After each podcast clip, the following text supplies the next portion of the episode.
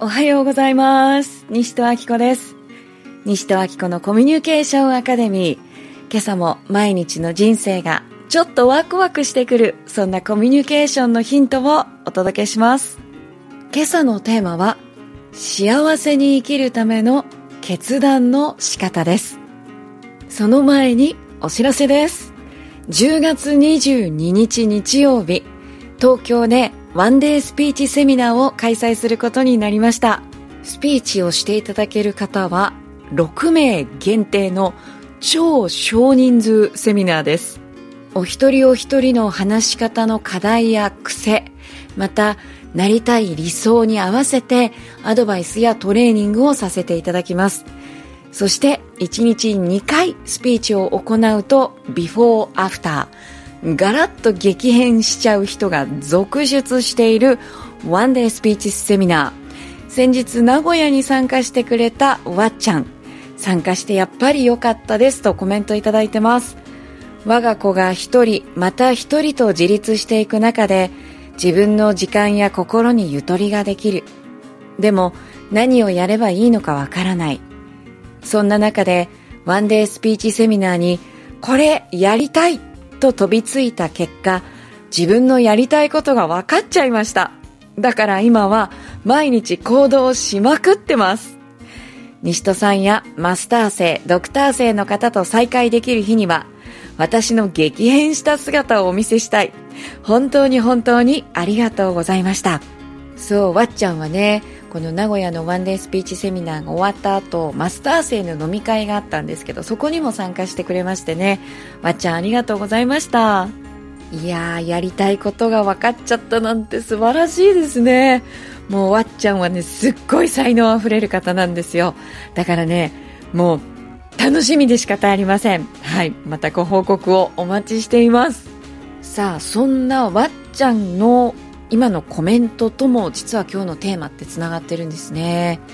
はい今日のテーマは幸せに生きるための決断の仕方です。昨日実はですね偶然ばったりラジオ DJ 時代の、まあ、所属していた事務所があるんですけれどもそこのね後輩の女性に会ったんですよ。東京の J-WAVE というラジオ局で番組をやっているレイチェルちゃんという女性なんですね。いやもうレイチェルと会うの久しぶりでちょっと何年ぶりかわかんない。10年は経ってないと思うんですけどでもすごい久しぶりでそれでお互いに時間があったのでねちょっとこうお茶しました、まあ、お酒が好きなレイチェルはスパークリングワインを飲んでましたけれども、まあ、そこでいろんな話も聞かせてもらいました、えー、そんな素敵な昨日ちょっと聞いた話です。ある講演家の方がまあ、依頼を受けたんですね。講演をお願いしますという。そのインビテーションを招待状をこう見てみたらなんと場所はハワイ。最高じゃないということでね。もうハワイのあの気持ちいい風海太陽。これがバーッとこうイメージが広がったわけですね。ああハワイで仕事か。最高だなと。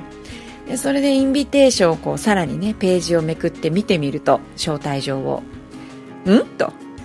この、まあ、カンファレンスあのイベントはちょっと特別なものなので報酬は出ませんと。ほうほう。報酬は出ないのかと。でさらによく見てみるとえ交通費はご自分で出してくださいと。ん？どういうことだと。報酬は出ない上に交通費は自分持ち。でそしてさらにもう1ページめくるとこのイベントには登録料がかかりますと。そちらはお支払いくださいと書かれてたそうです。それでふざけんなと、まあ、正直思ったらしいんですよね。いや自分は普段お金をもらって講演をしてるんだと。それなのにお金は出ない。交通費は自分で。えしかも登録料がかかるってことはお金払ってやるってどういうことって。ムカッと、まあ、来ながらもそこでちょっと瞑想をしてみたらしいんですね。うん、すると、まあ、しばらく瞑想してるとこうヨギって分かりますかね、まあ、ヨガヨガマスターです。ヨガの大先生がインドのヨガマスターがなんか出てきたんですって瞑想してたら。それでその方が「行きなさい」って言われるんですって。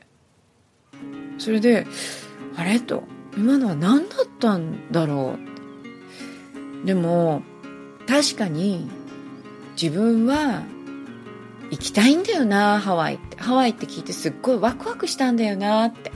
うん。でもお金がねかかっちゃうから行かないって自分は今思ったけど、まあ、瞑想して穏やかな気持ちになった今自分はどうしたいのかって考えたらいや行きたいなって。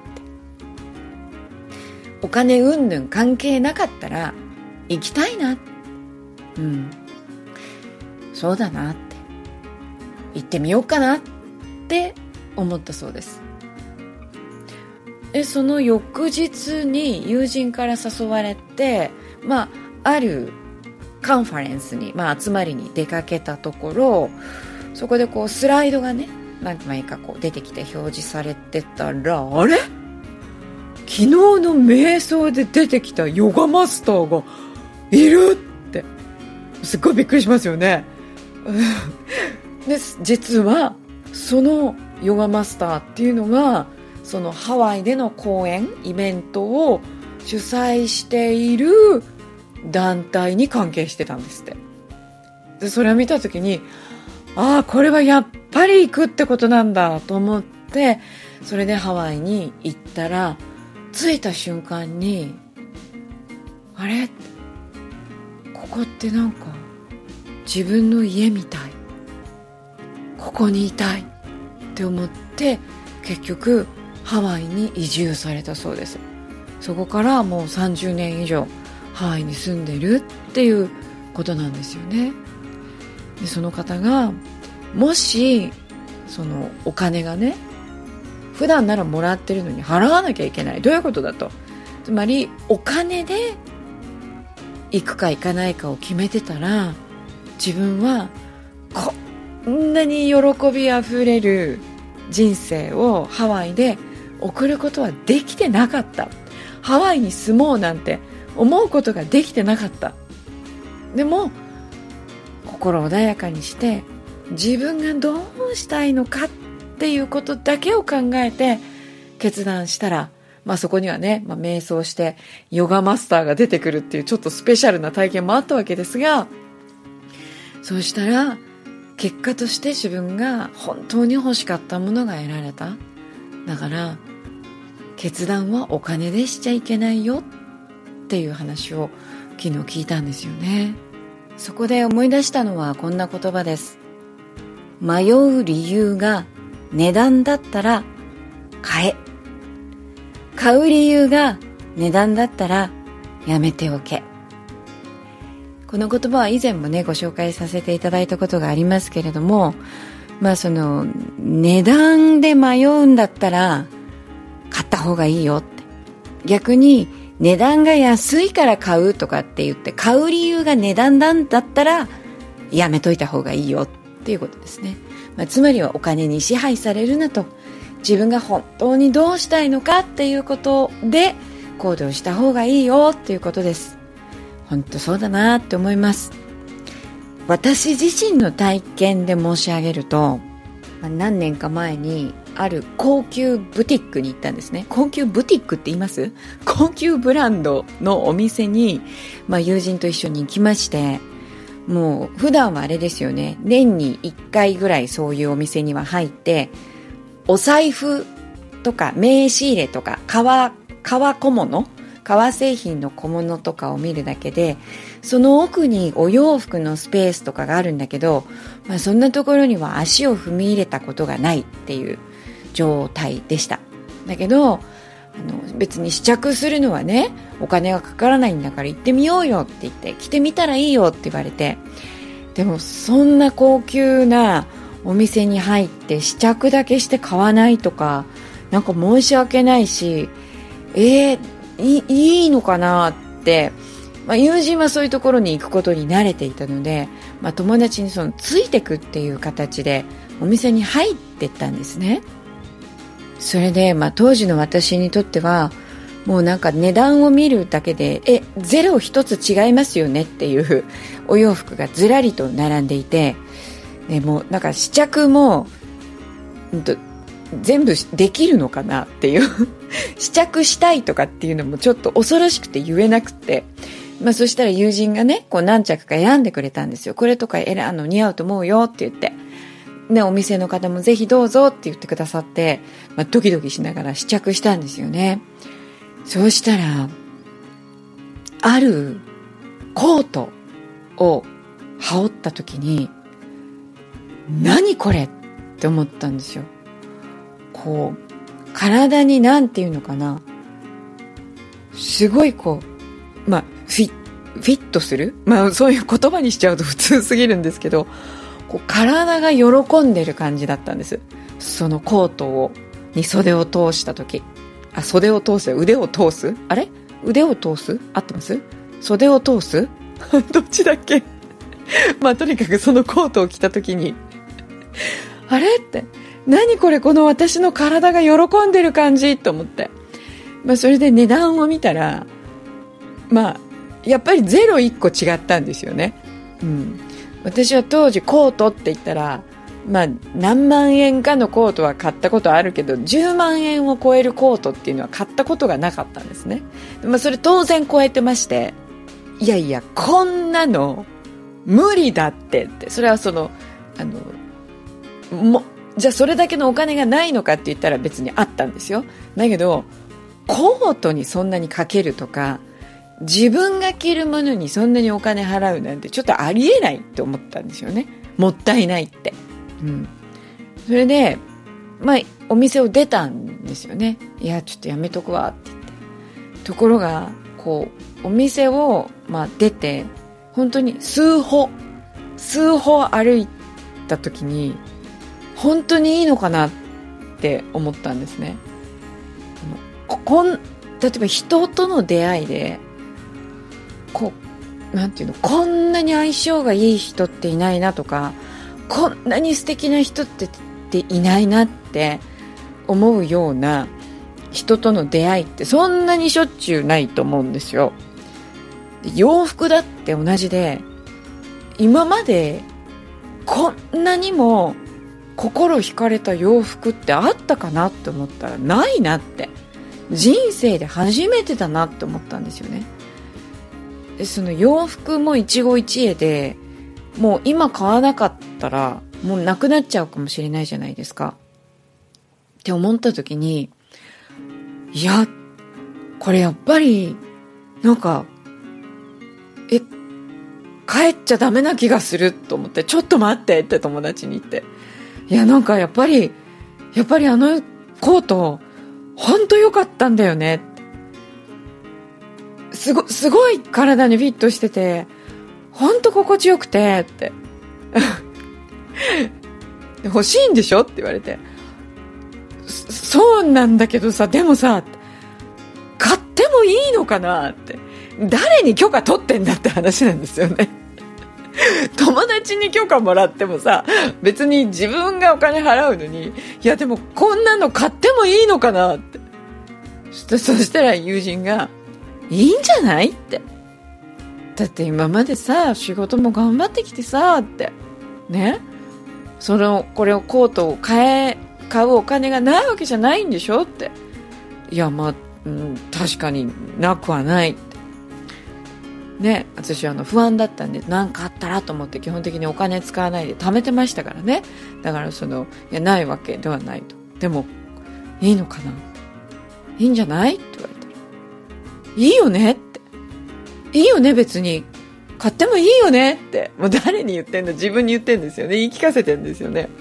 それでお店に戻ってもうね閉店間際だったんですよ。それであの 戻ってきましたって。やっぱりあのコートくださいって。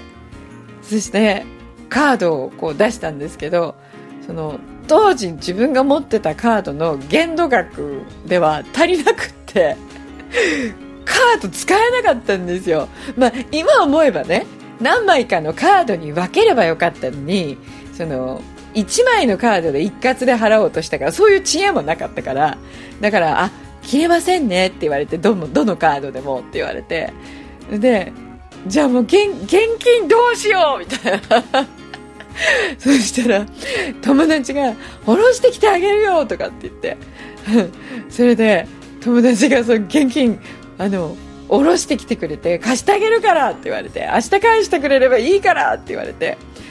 ね本当？なんて言ってね。それでもう現金でそのコートを買いましたよ。ねはい。まあもうこう今話してても本当にこう当時の緊張感とかワクワクした感じとか、まあ、ドキドキとかいろいろ蘇ってくるんですけど今ももちろんそのコートは着ています。それでそのコートをこうまあこれからねちょうど秋ですから着るシーズンですけどそのコートを着るたびにねあの何を感じるかっていうと自分には豊かなものを本当に欲しいものを値段に関係なく受け取る価値が私にはあるって私という存在には本当に欲しいものを受け取る価値があるということをそのコートをこう見たり着たりすると思い出すんですよね。まあ生きてればいろんなことがあって自分に自信なくなったりとかねあるじゃないですか。でもそのコートをこう見ると着ると私は自分に訪れた豊かさを受け取っていいって。こうそういう風なね勇気をもらえるんですよね。だからね本当に買ってよかったなって思います。それは単に洋服を買うっていう体験じゃなくって自分に豊かさを受け取る許可を出すっていう体験だったんですよね。まああの時一瞬金額でひるみましたけど。でもやっぱり本当に欲しいっていう感覚に従ってよかったなって、うん、あれあのコート買ってからあのお金との付き合い方が変わりましたもんね。そして実は収入が増えました。そのコート買ってから。